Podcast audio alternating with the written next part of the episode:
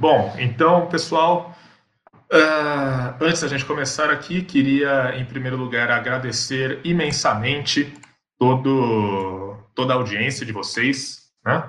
Nosso trabalho aqui no Seu Dinheiro, ele é voltado, né? Todos os dias a gente pensa sempre no que você, leitor, no que você, investidor pessoa física, pode estar precisando, seja de uma orientação, seja de um insight, seja aí de um esclarecimento. Então, tudo que a gente faz é sempre pensando em levar a melhor informação para você. E hoje a gente está com essa novidade, que é a transmissão ao vivo do podcast Touros e Ursos. Nosso plano é fazer o podcast sempre ao vivo, agora sextas-feiras e sempre por volta de meio-dia. Então, hoje a gente começa com essa novidade. Agradeço imensamente a audiência e agradeço imensamente a todos que acompanham o nosso trabalho, seja no site, seja aí nos, nos tocadores de áudio de Spotify, do Anchor, enfim, né, nos agregadores de podcast, ou agora também no YouTube ao vivo. Bom, Nessa sexta-feira, né, eu, Vitor Aguiar, estou aqui da minha casa e acompanhado da Júlia Vilchen, que também está lá né, nos estúdios avançados montados lá na casa dela, né, Júlia? Tudo bem? Tudo bem, Vitor? Estou é, aqui nos estúdios avançados do Butantã, mais precisamente na Vila Gomes, na Zona Oeste de São Paulo, aqui no meu modesto escritório montado na minha sala.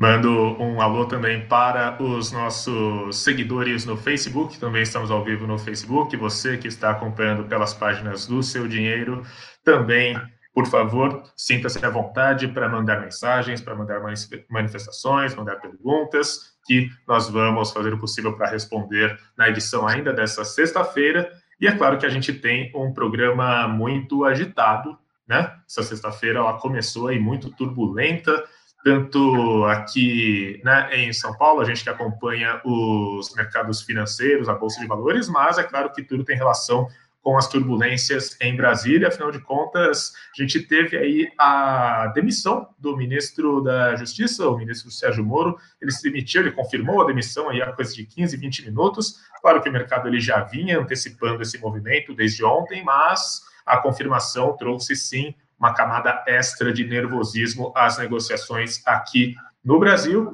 E é claro que a gente vai repercutir, sim, todos os desdobramentos dessa demissão e o que, que ela significa para os seus investimentos. Afinal de contas, Moro é ministro da Justiça, teoricamente ele não tem interferência nas decisões econômicas, mas é claro que uh, as coisas não funcionam de uma maneira tão simples assim, a gente tem sim desdobramentos muito intensos nos bastidores de Brasília com essa movimentação do agora ex-ministro Sérgio Moro. Claro que a gente vai falar do desempenho dos mercados financeiros no Brasil nessa semana. A gente teve o dólar disparando nas últimas sessões e hoje já chegou a ultrapassar a faixa dos R$ 5,70 na máxima. E Bovespa também operando em queda firme nesta sexta-feira. Uh, pode parecer que né, já é um tema muito distante, que, enfim, né, isso já ficou no passado, mas nessa semana a gente ainda teve também uma situação muito única, muito inusitada no mercado de commodities, com os contratos do petróleo fazendo uma coisa que muita gente nem sabia que era possível de acontecer, que é o petróleo chegando a cotações negativas. E, é claro, a gente também vai falar aí sobre os os dados do surto de coronavírus, que segue sim trazendo um impacto muito forte na economia global. Bom, começando o programa dessa sexta-feira, é claro que a gente não poderia falar de outro assunto que não a, o pedido de demissão do ministro Sérgio Moro, né, Júlia? E, na verdade, esse pedido de demissão do Moro, ele vem para coroar uma sequência de dados uma sequência de informações, uma sequência aí de turbulências que a gente vê em Brasília e que, de certa maneira, né, remotam aí a semana passada e a semana retrasada. A gente teve né, a demissão do ministro da Saúde, o Luiz Henrique Mandetta, mas parece que dia após dia, semana após semana, novos elementos vão somando a esse quadro de incertezas em Brasília e agora a gente teve aí essa culminação com a saída do Sérgio Moro, né?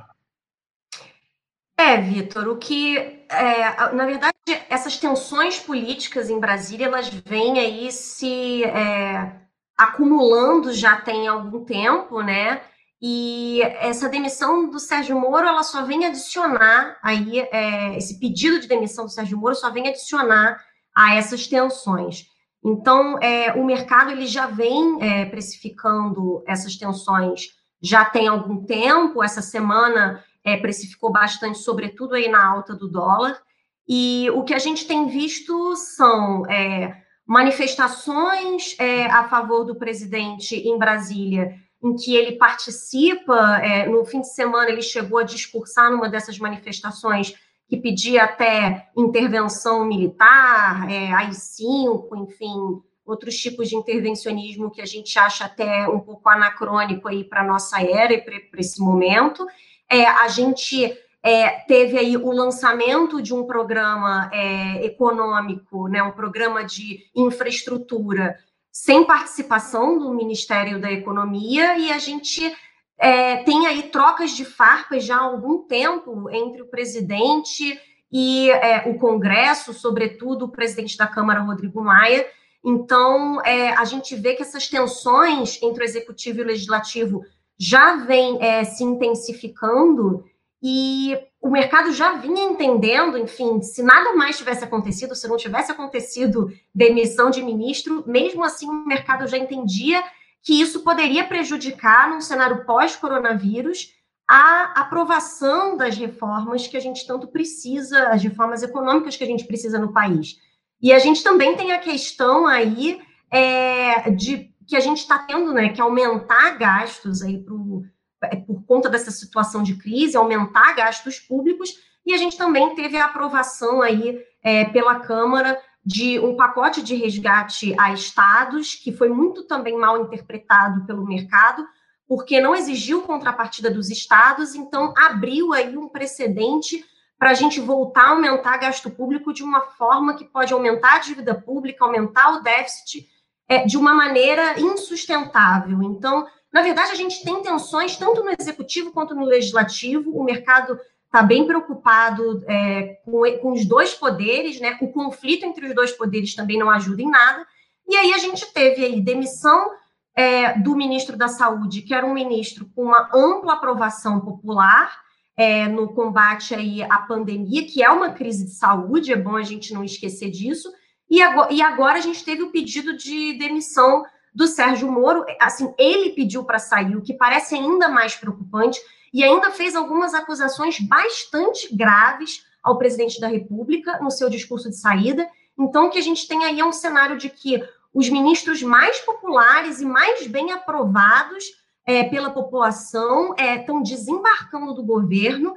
E, é, Vitor, assim, no mercado financeiro, enfim, a gente já vê é, gestores, enfim, investidores, traders aí, é, é, analistas comentando sobre o temor de uma saída até do ministro Paulo Guedes, né? Porque com, com, o lançamento desse programa de infraestrutura sem a participação dele, ele continua batendo na tecla é, de que é importante não perder o controle dos gastos completamente, mesmo nesse momento de crise, que isso tem que ser uma coisa é, momentânea, para crise momentânea, mas que passada a crise, a gente precisa voltar a tomar as medidas de controle de gastos e retomar as reformas e parece que a autoridade dele está sendo passada por cima, isso também é, deixa o mercado temeroso. Então, não é só a demissão do Mandetta, não é só a demissão do Moro, é, eles não têm a ver diretamente com, com a, essa parte econômica, mas o problema é o precedente que isso abre,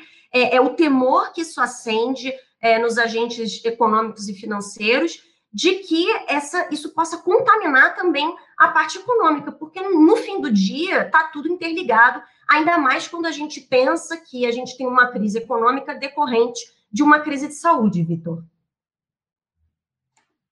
Não, com certeza, né? Ontem, quando começaram a surgir aí os primeiros rumores sobre a demissão do Moro, né, sobre esse embate em relação aí ao comando da Polícia Federal, eu mandei uma mensagem para um analista, né, que eu, enfim, converso bastante com ele ali a respeito né, da, da percepção do mercado, e eu questionei exatamente isso, né? Uh, enfim, o Moro, o Mandetta, né, eles não são pessoas ligadas diretamente ali à área econômica, mas é claro que são figuras muito populares. Né? Então, como é que o mercado via a saída desses, dessas duas figuras? Né? No caso, eu estava perguntando especificamente sobre o Moro, e ele me falou algo que vai muito nessa direção do que você disse agora, né, Julião? Vou ler aqui a mensagem dele.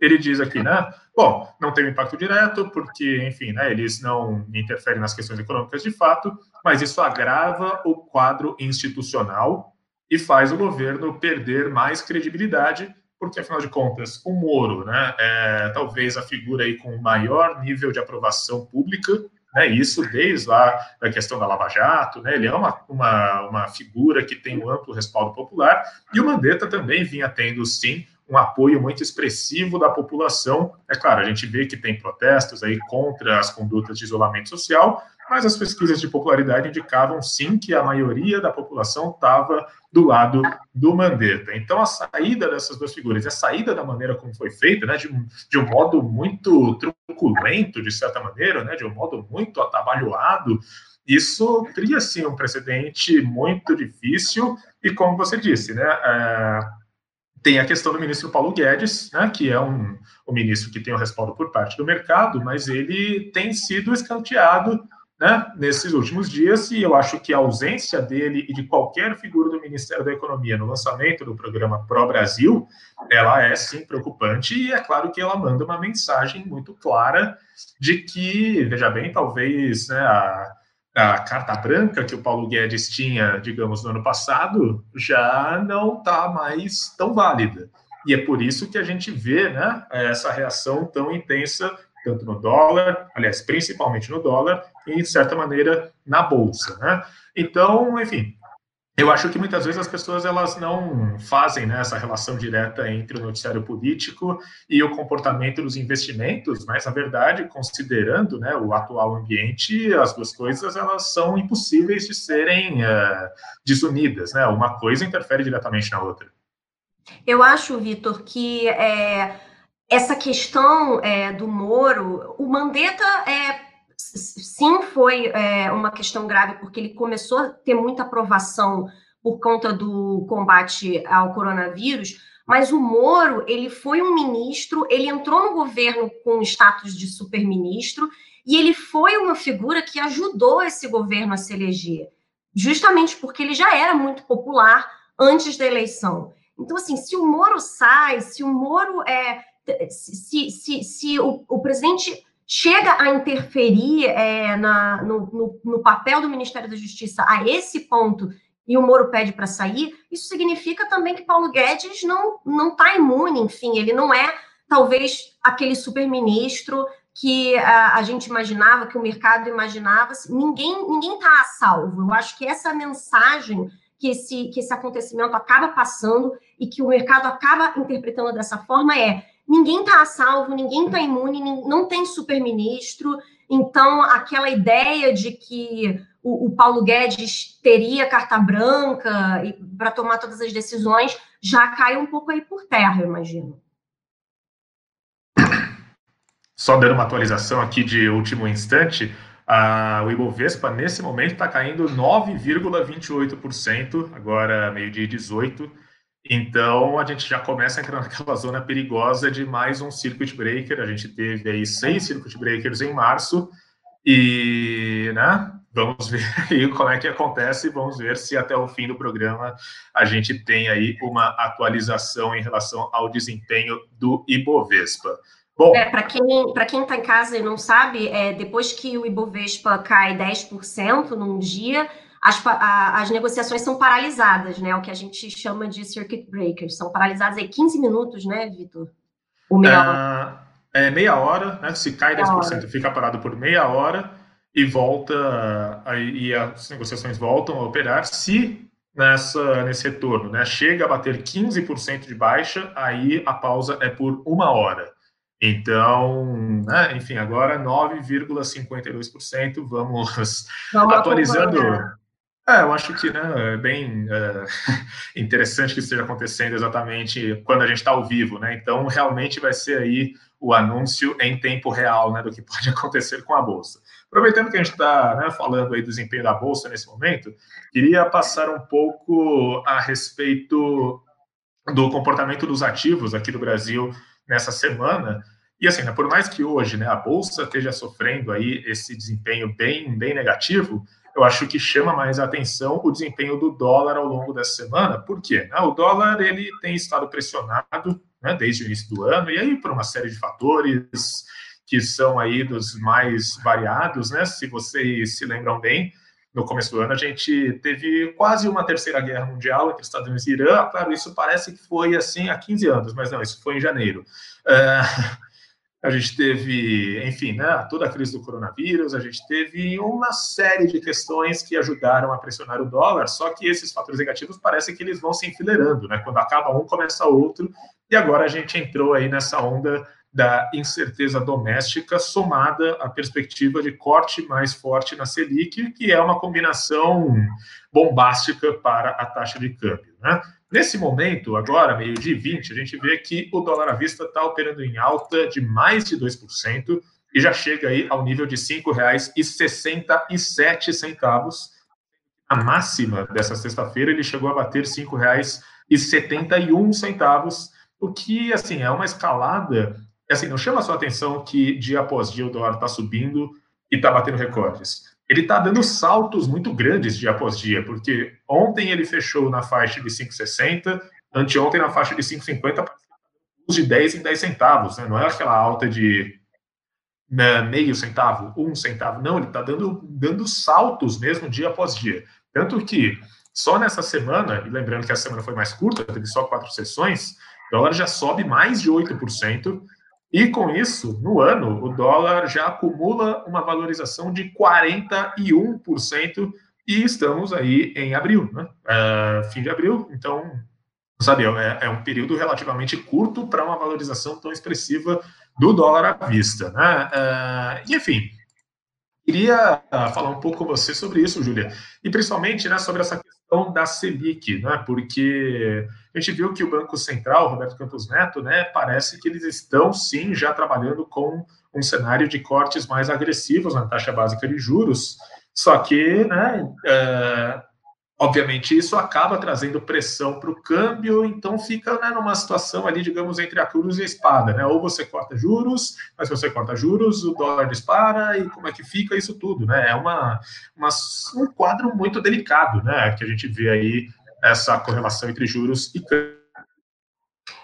É, Vitor, a grande questão aí é que eu acho que o, o, é, o que está acontecendo é que a, a, perspectiva de novos cortes de juros está sendo aí, a, não só a tensão política, mas também a perspectiva de novos cortes de juros está sendo aí incorporada na, no câmbio. E realmente, o, o, Banco Central fica entre a cruz e a espada, entre cortar juros e, e, e ver o câmbio disparar, ou não cortar e ter a situação é, econômica delicada, a gente está com uma recessão aí à vista. A questão é que a gente está vivendo num ambiente desinflacionário e até deflacionário, tanto no Brasil quanto no mundo. O preço do petróleo, por exemplo, que a gente vai falar daqui a pouco, mostra isso, né? Que o, o, a queda nos preços do petróleo ela tem um efeito é, desinflacionário na economia. Então, a grande questão é: talvez o Banco Central possa realmente mesmo cortar juros sem haver pressão da inflação pelo lado do câmbio. Então, a gente pode ter essa perspectiva de que os juros vão cair mais e de que o dólar vai continuar subindo e isso não vai pressionar a inflação. Então, assim, é possível realmente que o dólar continue pressionado por um bom tempo, Vitor. Não, né, e é claro que é, instintivamente né, a gente fica muito chocado quando vê o dólar buscando esses patamares cada vez mais altos. Né? Uh, eu fiz o levantamento em abril do ano passado, o dólar estava abaixo dos quatro reais. Né? E eu acho que essa faixa dos quatro reais ela por muito tempo foi uma espécie aí de teto psicológico, né? Quando ficava acima de quatro era que, oh meu Deus, algo precisa ser feito e tal, né? Aí ali uma faixa mais perto de 3,50, 3,70 era vista como um nível um pouco mais de equilíbrio.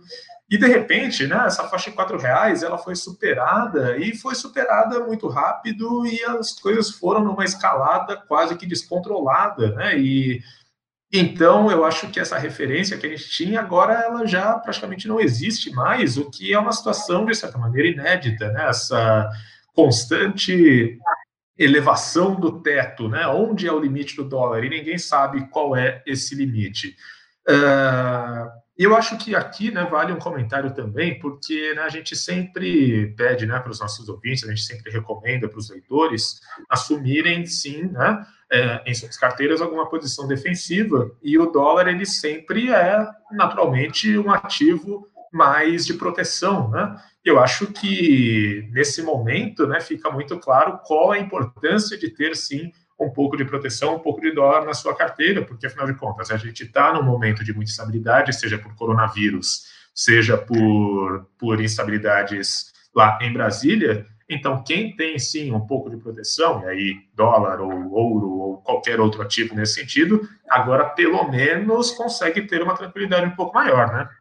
Sim, Vitor. E é, o, o ouro, se você não tem hedge cambial, você fica exposto tanto à variação do ouro quanto do dólar, então pode ser aí uma dupla proteção.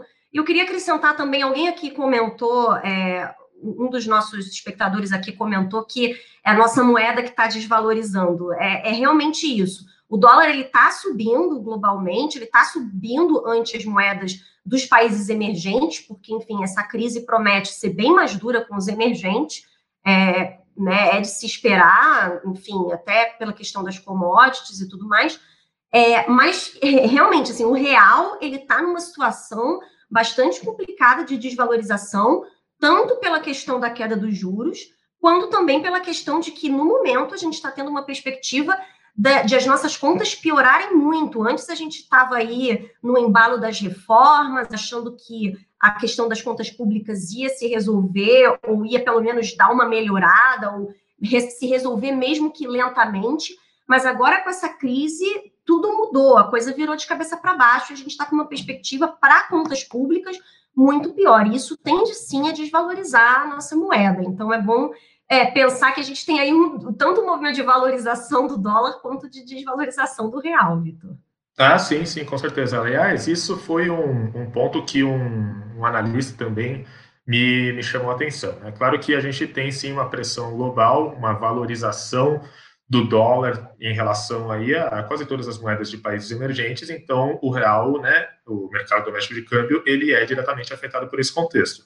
Mas a gente tem uma camada extra de preocupação que é o lado fiscal, né? Então, tanto ali aquela chamada bomba fiscal, né, o pacote emergencial de auxílio financeiro para estados e municípios, quanto esse programa pró-Brasil de retomada da economia no segundo semestre, eles trazem sim uma pressão no lado fiscal, no, no lado das contas do país, que não estava no radar há coisa de um mês, né?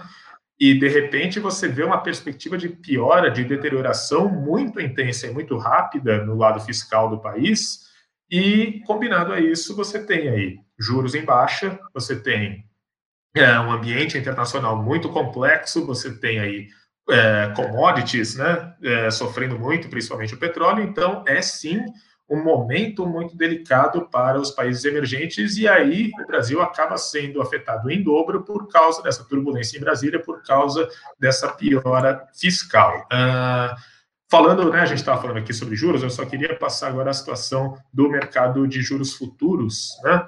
Porque, bom, com a postura lá do Banco Central, né, o Roberto Campos Neto disse que, de fato, né, a Selic poderia ser cortada aí numa intensidade um pouco maior, teve gente no mercado que já estava antecipando aí um corte de 0,75 ponto na reunião do começo de maio. Né? Com isso, a gente viu que os DIs para 2021 janeiro de 2021, que são os vencimentos mais curtos, eles passaram boa parte da semana operando abaixo de 3%, o que é um nível uh, cômico até, assim, ninguém nunca nem imaginou que poderia chegar nesse nível.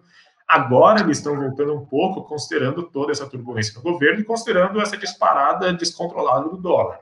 Mas eles ainda estão em níveis muito baixos, ainda estão agora em 3,22, o que indica pelo menos um corte de meio ponto até o fim do ano. Mas, bom, é, passando também a atualização dos mercados, a gente não teve circuit breaker, pelo menos por enquanto, o Ibovespa se recuperou um pouquinho, subindo, tá, aliás, está caindo 8,6% na faixa de 72.800 pontos, quase uma narração de jogo de futebol isso aqui, mas é o comportamento do Ibovespa. é, Falando, aproveitando que a gente está falando um pouco de commodities, Júlia, eu queria conversar com você sobre petróleo, né? E por quê? Porque, enfim, a gente teve o feriado né, nessa semana, terça-feira foi feriado, segunda-feira é emenda de feriado, então a gente, aqui no Seu Dinheiro, fez um esquema de plantão, a Júlia estava de plantão, né, teve aí o, o, a, a, sorte de acompanhar em tempo real um acontecimento que, assim, eu, eu, eu me faltam até palavras, assim, para falar um pouco sobre isso, porque, né, ok, eu, eu não estava trabalhando, mas você acaba acompanhando os mercados um pouco ali e tal, pega o celular, lê uma coisa ou outra tal, e eu estava vendo, né, não, o petróleo está desabando, está desabando, está desabando, 10 dólares, 5 dólares, 3 dólares, e aí, né, na minha cabeça eu já fiquei, né, nossa, será possível que o petróleo vai bater zero? Mas é, é, é, existe, né, esse cenário do petróleo bater zero, e não só ele existe, como ele foi além, né, Júlia? É, Vitor. É, parece que toda vez que eu cubro você na cobertura de mercados, é, acontece uma grande coisa, para o bem quanto para o mal, a gente bate recordes para cima e para baixo, eu já estou acostumada. É, o que é o seguinte, na segunda-feira, é, a gente teve um, um, episódio inédito na história, que foi é, uma queda é, de mais de 100% de contratos futuros de petróleo. No caso, era, os, eram os contratos futuros é, é, com entrega para maio, é, que venciam na terça-feira, dia 21, que foi até feriado aqui no Brasil. É, esses contratos são WTI, que, são, é, que é o petróleo negociado nos Estados Unidos. A gente também tem o tipo Brent, né, que é o petróleo negociado em Londres, é, que também teve uma queda, mas muito menor, muito mais dentro do espectro normal das coisas que a gente está acostumado no mercado de commodities. Mas, enfim, o petróleo WTI para maio caiu mais de 300% na segunda-feira e fechou é, abaixo de zero, o preço abaixo de zero, então a menos 37 dólares, mais ou menos. É, e, e, as pessoas, enfim, surgiram memes, assim, do tipo, o que, que é isso? É petróleo de graça? É você pagar para receber petróleo? O que, que, acontece? Um contrato futuro, ele leva em conta, em, desculpa, em conta no preço também os custos de armazenagem. É, é, o preço futuro do petróleo. Então, ele leva em conta não só o, o, o, preço que você vende, mas também o custo de se armazenar. Então, é, é por isso que ele pode ficar negativo. No caso do, do contrato é, futuro, é, diferentemente de uma ação, o zero não é o limite, né? Tipo, não, não, não, não existe, não existe um piso, né? Aquela coisa de do chão não passa é, não, não acontece no caso de um contrato futuro de petróleo. É, então, o que aconteceu foi que fechou negativo, por quê? O que, que a gente está vivendo nesse momento atual? A gente está vivendo uma situação de uma demanda muito menor por petróleo do que a oferta, porque a gente tem aí uma crise causada pelo coronavírus, as pessoas estão produzindo menos, estão é, circulando menos, estão consumindo menos. Então, a gente tem uma situação em que se consome menos petróleo, menos derivados de petróleo, tanto as empresas quanto as pessoas, né?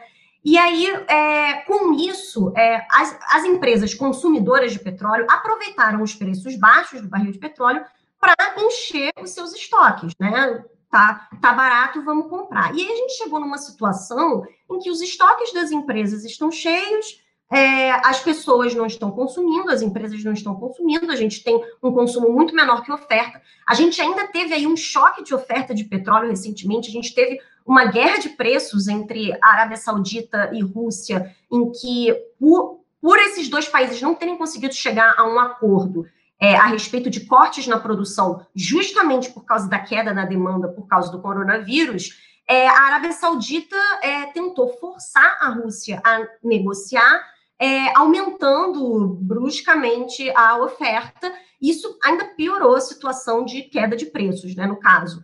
Então, é, enfim, até que é, a OPEP+, né, que é, é os grupos né, de países exportadores de petróleo e os seus aliados, até começou a falar em cortes de produção e, e negociar isso, mas a, a gente já tinha uma situação de que o petróleo já tinha caído muito e o contrato, no caso que vencia na terça-feira, já estava perto do vencimento, é, numa situação de estoques cheios, de consumo baixo no mundo e uma situação particular nos Estados Unidos de que a armazenagem para petróleo nos Estados Unidos está chegando perto do limite. Então, o que, que isso ocasionou? Uma disparada, não tanto uma disparada nos custos de armazenagem quanto é, é, ante o preço baixo do petróleo, a gente tinha, começou a ter um custo de armazenagem e transporte maior do que o preço do petróleo, que já tinha caído muito.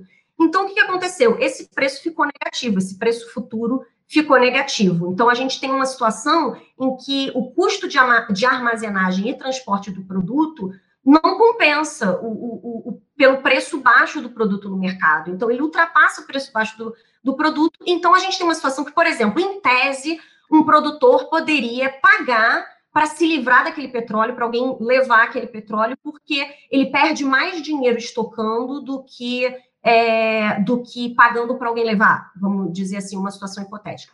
Então, a gente também tem uma situação é, financeira, né? Porque o, é importante lembrar que o contrato é, futuro do WTI ele tem entrega física, então, é, enfim, quem termina com o contrato na mão leva e precisa arcar com os custos de armazenagem daquele petróleo, é, que é, os próprios é, traders que não têm interesse em é, ficar com o petróleo, que ele só tem interesse justamente em lucrar com a valorização, né, com, com a variação dos preços do contrato, é, eles começaram a, a, querer se livrar do contrato a qualquer preço, porque não valeria a pena terminar com o contrato na mão e é, ter que arcar com os custos de armazenagem do petróleo. Então, também é aquela coisa de pagar para se livrar do contrato. A rolagem também não estava valendo a pena, rolagem para junho, porque o, o preço do contrato é, para junho e o preço do contrato para maio ficou muito distante, então estava muito caro fazer essa rolagem, então encerrar a posição é, começou a valer mais a pena. Então a gente tem aí fatores tanto do lado da economia real quanto do lado da, dessa parte mais financeira da coisa que possibilitaram essa queda aí do preço abaixo de zero. Só que o que é importante aí é, da gente ver que isso acabou contaminando né, outros contratos também. Então, os contratos para junho caíram bastante também, continuaram caindo na terça-feira, caíram muito na terça-feira, tanto o WTI quanto o Brent. A gente só foi sentir mais esse impacto nas ações da Petrobras, no caso, é, nos ADRs, né, dos recibos de ações da Petrobras negociados em Nova York na terça-feira, porque na terça-feira a bolsa aqui estava fechada, né? Então a, a, os ADRs estavam sendo negociados em Nova York, mas as ações da Petrobras aqui não estavam sendo negociadas, mas elas tiveram uma queda também aí na terça, porque a Petrobras usa, como parâmetro o preço do Brent, né, não do WTI. Então, o Brent caiu menos, mas ainda assim caiu, então só foi ter um reflexo é, depois que já teve uma queda é, maior mesmo no preço do petróleo. A recuperação só veio na quarta-feira e, é, enfim, o Trump começou aí a fazer uns tweets falando que queria é, um plano para ajudar as empresas de óleo e gás, é, falando aí que é, tinha orientado a Marinha a, a, não permitir atacar os navios iranianos que importunassem os navios é, americanos no Oriente Médio, né, os navios americanos que fazem armazenamento de petróleo, então ele já causou ali uma tensão naquela região do Oriente Médio, e sempre que tem uma tensão ali na região, o preço sobe, então o, os preços do petróleo começaram a ter uma recuperada desde quarta-feira. Mas na segunda e na terça teve essa situação aí completamente atípica por esses motivos, Vitor. Não, é, com certeza foi uma situação que, na verdade, é, muitos amigos meus que nem, nem acompanham o mercado financeiro ali, né? O pessoal sabe que eu acompanho, mas eles mesmos não, não têm familiaridade. Muita gente veio atrás de mim perguntar, mas assim, que diabos é isso, né? Como isso está acontecendo? Por que isso está acontecendo? Qual a lógica disso? E aí eu, né, eu, o meu termômetro para saber se de fato, né, um assunto ele é mesmo assim inédito e gera mesmo um, um turbilhão tão grande assim na, na, opinião pública e na cabeça das pessoas é quando eu vejo gente que não necessariamente tem interesse em mercado financeiro perguntar o que está acontecendo e assim, né, e aí eu acho que é um desafio interessante quando né, a gente vê que essas pessoas elas estão atrás de uma explicação, só que não necessariamente com termos técnicos e tal. Então, essa questão do petróleo, junto com os circuit breakers lá do mês de março, junto com, enfim, né, muitas ocasiões esse ano, esse ano tem sido bem prodígio em ocasiões inusitadas no mercado financeiro. Eu acho que essa questão do petróleo ela foi mais uma a trazer, sim, um, a, a, extrapolar os limites, digamos, da Faria Lima, do Fintuit e chegar aí à, à mente das pessoas comuns. Queria aproveitar que a gente que a gente está com bastante gente aqui falando conosco na nossa transmissão do YouTube, a gente está aí com perto de 100 pessoas assistindo nesse momento, e né, é, mandar um alô aqui para algumas pessoas, né? Todo mundo está perguntando muito sobre o dólar, né? O que, que vai acontecer com o dólar, para onde vai o dólar e, e tudo mais. Nesse momento, meio-dia e 40, o dólar à vista está subindo 3,16% e já está na faixa de R$ 5,70. Né? É, a gente vê que com o desempenho de hoje, o dólar à vista ele já acumula uma alta de quase 9% somente nesta semana e de mais de 42% no ano de 2020. Muita gente está perguntando né, para onde o dólar vai, onde vai parar o dólar, e aí é claro que cabe né, aquela resposta tradicional que o dólar é a variável econômica mais difícil de fazer projeções, afinal de contas, tem uma infinidade de fatores que podem mexer com o dólar e uma infinidade de fatores que sequer estão no radar, tipo, né, eu acho que vamos pensar lá no, em dezembro, né, Natal e tudo mais, quem imaginava que Estados Unidos e Irã iriam entrar numa quase guerra, quem imaginar que coronavírus ia virar uma pandemia, quem imaginava que Arábia Saudita e Rússia iam brigar por, pelo preço do petróleo, quem imaginava que o Sérgio Moro ia, ser, ia pedir demissão do Ministério da Justiça. Né? As coisas, elas, a realidade às vezes atropela as projeções. Dito isso, eu vou usar aqui um relatório que o UBS publicou ontem com algumas projeções para o câmbio. Né? O UBS ele fez diversos estudos, diversos cenários possíveis e ele diz que vê no cenário base ali, né, no cenário, digamos, considerando o que a gente sabe hoje, né, ele vê o dólar a 4,95 no fim desse ano. Mas, no cenário pessimista, o UBS vê o dólar chegando a R$ 7,35 em 2021. Ou seja, é uma faixa muito larga, é uma banda muito, muito, muito extensa de variação, mas porque a gente também vive num ambiente com muitas incertezas e é difícil, né, você ter aí, digamos, uma precisão um pouco maior de onde pode ir o dólar e onde, pode, onde não pode ir o dólar. Também faço uma ressalva que né, nessas flutuações diárias, elas podem ser, uh, elas podem sofrer a influência das atuações pontuais do Banco Central no mercado de câmbio. Né?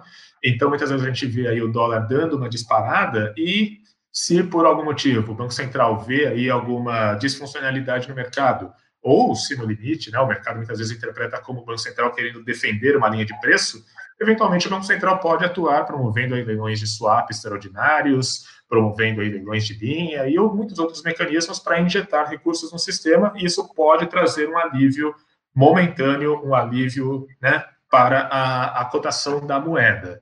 Então, é claro que agora ela está a 5,70, mas ao longo da tarde ela pode eventualmente aliviar ou pode até piorar ainda mais. Né? Uh, bom, Júlia, uh, enfim, também queria mandar aqui um. Enfim, né, mandar uma mensagem aqui para todo mundo que está acompanhando, né? Muita gente Muita gente com dúvida né, a respeito também do Ibovespa. Sobre o Ibovespa, eu vejo né, muita gente perguntando né, o que, vai acontecer com o Ibovespa, para onde vai, para onde não vai. O Ibovespa ele tem se mostrado um pouco mais resistente né, que, que o mercado de câmbio, mas ainda assim ele sente o baque, agora está caindo mais de 7%, não deu circuit breaker, recuando aí 70, aos 73.773 pontos. Sobre o Ibovespa, eu acho que a gente tem, né? Em primeiro lugar, a gente ainda vai ver os impactos mais firmes da economia, os impactos mais firmes do surto de coronavírus na economia doméstica. A gente já começou a ver os impactos na economia internacional, dados econômicos dos Estados Unidos, da China, da zona do euro. Aqui no Brasil, a gente ainda teve poucos dados que já pegam ali o impacto a partir de março, então a gente ainda vai ver esse, esse impacto mais firme sobre a economia doméstica, mas é claro que, a depender do rumo das coisas em Brasília, a gente pode sim passar por uma segunda onda de instabilidade, né? Não sei o que, que, que você acha, Julia. É, eu acho que sim. É, é importante quem está nos assistindo lembrar que no Brasil é, a bolsa ela, ela sofre muito influência de fatores políticos. É, então, o, o que acontecer em Brasília E Brasília, eu acho que de todos, de todos os mercados voláteis, todos os mercados de risco que a gente tem agora, é o mais volátil, porque lá realmente tudo pode acontecer a qualquer momento. E, e, e político tem uma coisa interessante que é sempre levar a situação ao limite. Então, é, político sempre leva assim a situação até a beira do precipício, e aí na beira do precipício é que de fato decide o que vai fazer. Então, a gente tem que ficar de olho a esses acontecimentos. É, a, eu acho que a tensão política agora vai é, ter bastante influência, sim, é, no mercado, porque aí já não, não fala só do momento coronavírus fala também do nosso futuro e de um futuro mais distante, porque fala de conta pública, fala de, de, de dessa parte fiscal. Então, a, aí a gente está falando de longo prazo e aí a gente está falando até de fundamento. Então, a gente precisa estar tá de olho nesse cenário político. Eu queria só, é, Vitor, antes da gente terminar, teve um espectador, o Tiago, que fez uma pergunta é, e ele perguntou uma coisa a respeito de juros. Por que, que toda vez que o DI futuro sobe, suspendem a venda de tesouro IPCA? Não é bem é, isso que acontece. É, o que acontece é, no tesouro direto, especificamente, toda vez que tem uma grande volatilidade no mercado de juros futuros, seja para cima, seja para baixo, então não só quando o juro futuro sobe, mas também quando o juro futuro cai muito, é, as negociações de Tesouro IPCA e Tesouro Prefixado ficam suspensas. Você só consegue negociar Tesouro Selic, né, que é o, a, o título atrelado a Selic, que é o mais tranquilinho, menos volátil. Os outros que é, sofrem muito essa influência, é, cujos preços sofrem muita influência dos juros futuros, eles ficam com, com, com, as negociações paralisadas, mas isso no Tesouro Direto, não é no Selic, que é onde é, se negociam os títulos públicos, os grandes fundos, os bancos, enfim, os grandes players, eles negociam, é, a negociação continua normal com aquela volatilidade louca de juros e preços mesmo. Então, por exemplo, os fundos que você investe, seu fundo DI, é, ou até mesmo as suas contas de pagamento, como uma Nuconta, por exemplo, que investe em título é, pelo Selic, tem até pessoa física maior, né, de, de maior porte de, de, investimento, que investe também nesse mercado, é, continua conseguindo é, negociar. Mas no tesouro direto, que é mercado primário ali direto, tesouro, pessoa física, pessoa física, tesouro, a, as negociações ficam paralisadas justamente para poder ter a atualização dos preços e taxas dos títulos ofertados naquele momento, tanto para compra quanto para venda. E, e, o que a gente é, viu, normalmente essas paralisações elas são breves, né? Normalmente, o que é normalmente hoje em dia? Mas quando a gente vive uma situação de normalidade, é, essas paralisações já aconteciam, mas elas eram pontuais e breves. Então as pessoas, os investidores, pessoa física, nem percebiam muitas vezes. Só que ultimamente, assim, em março a gente teve isso diversas vezes acontecendo.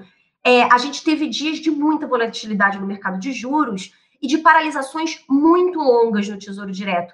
Tanto que o Tesouro Direto antes paralisava todos os títulos, inclusive o Tesouro Selic, e depois ele passou a permitir a negociação só de Tesouro Selic. Porque muita gente deixa a sua reserva de emergência, o seu caixa, em Tesouro Selic. E as pessoas começaram a ficar, poxa, mas se eu não tenho acesso ao meu caixa, eu vou ficar na poupança. Não, não faz sentido, entendeu? Então, o Tesouro começou, é, passou a permitir a negociação de Tesouro Selic mas de tesouro pré-fixado e de tesouro IPCA, realmente às vezes fica muito tempo, quando tem essa volatilidade muito grande por muito tempo, fica paralisado por um tempo mais prolongado. E aí as pessoas começaram a sentir. Enfim, isso é um problema para a pessoa física, porque muitas vezes você vê aí uma abertura na curva de juros, né? Uma alta repentina de juros. Para quem quer comprar, isso é ótimo, porque a gente a gente está num ambiente de juro baixo. Se o juro dá uma pancada para cima momentaneamente, é, é, uma, é uma boa hora de você comprar um título com um juro mais alto, com uma remuneração mais alta. Mas aí a pessoa física, pelo Tesouro Direto, não consegue fazer isso. A mesma coisa, enfim, se o, o juro dá uma disparada para baixo e você quer vender, realizar um ganho, você tem dificuldade de fazer. Então, em momentos de alta volatilidade, sim, a pessoa física, infelizmente, nesse no atual momento, não sei se o Tesouro futuramente vai mudar isso, não consegue fazer esse trade rápido aí pelo Tesouro Direto. Tá certo. Bom, com isso a gente coloca um ponto final no podcast desta sexta-feira. Primeiro, eu queria agradecer a todo mundo que está acompanhando a gente ao vivo pelo YouTube, acompanhando ao vivo pelo Facebook. Uh, enfim, a gente recebeu muitas mensagens, mensagem aqui, ó, Wellington, uh, o Tiago, né, que a gente acabou de responder, o Isaías, uh, o Gleison, enfim, são muitas mensagens, infelizmente a gente não consegue responder todas, se a gente fosse responder todas, a gente ficaria o programa todo aqui, talvez mais para frente a gente consiga fazer uma, uma sessão de perguntas e respostas, quem sabe, mas enfim, eu queria agradecer especialmente todo mundo que esteve acompanhando o nosso programa nessa sexta-feira, acho que essa interação direta, né, esse canal entre o leitor, o ouvinte, agora espectador e a gente aqui no Seu Dinheiro é fundamental para que a gente consiga sempre levar a melhor informação possível para vocês. E eu também quero agradecer muito a Júlia Vilchen, que esteve conosco nessa transmissão e esteve conosco comentando aí todo o noticiário intenso dessa semana. Júlia, muito, muito obrigado, viu? Obrigada, Vitor. Obrigada aí a quem nos assistiu e a quem vai nos assistir mais tarde aí, que esse vídeo vai continuar disponível. É isso aí, o vídeo ele continua no YouTube e a gente também vai subir o áudio dessa conversa nos tocadores de podcast, então no Spotify, no Deezer, no Anchor, enfim, né, todos os principais tocadores de áudio vão estar aí com a edição dessa sexta-feira do podcast Touros e Ursos. Bom, gente, eu sou Vitor Aguiar, novamente, muito obrigado pelo, pela audiência, muito obrigado por acompanhar o nosso trabalho. Semana que vem a gente está de volta com mais uma edição do podcast Touros e Ursos. Tchau, tchau, até mais. Tchau, tchau, pessoal.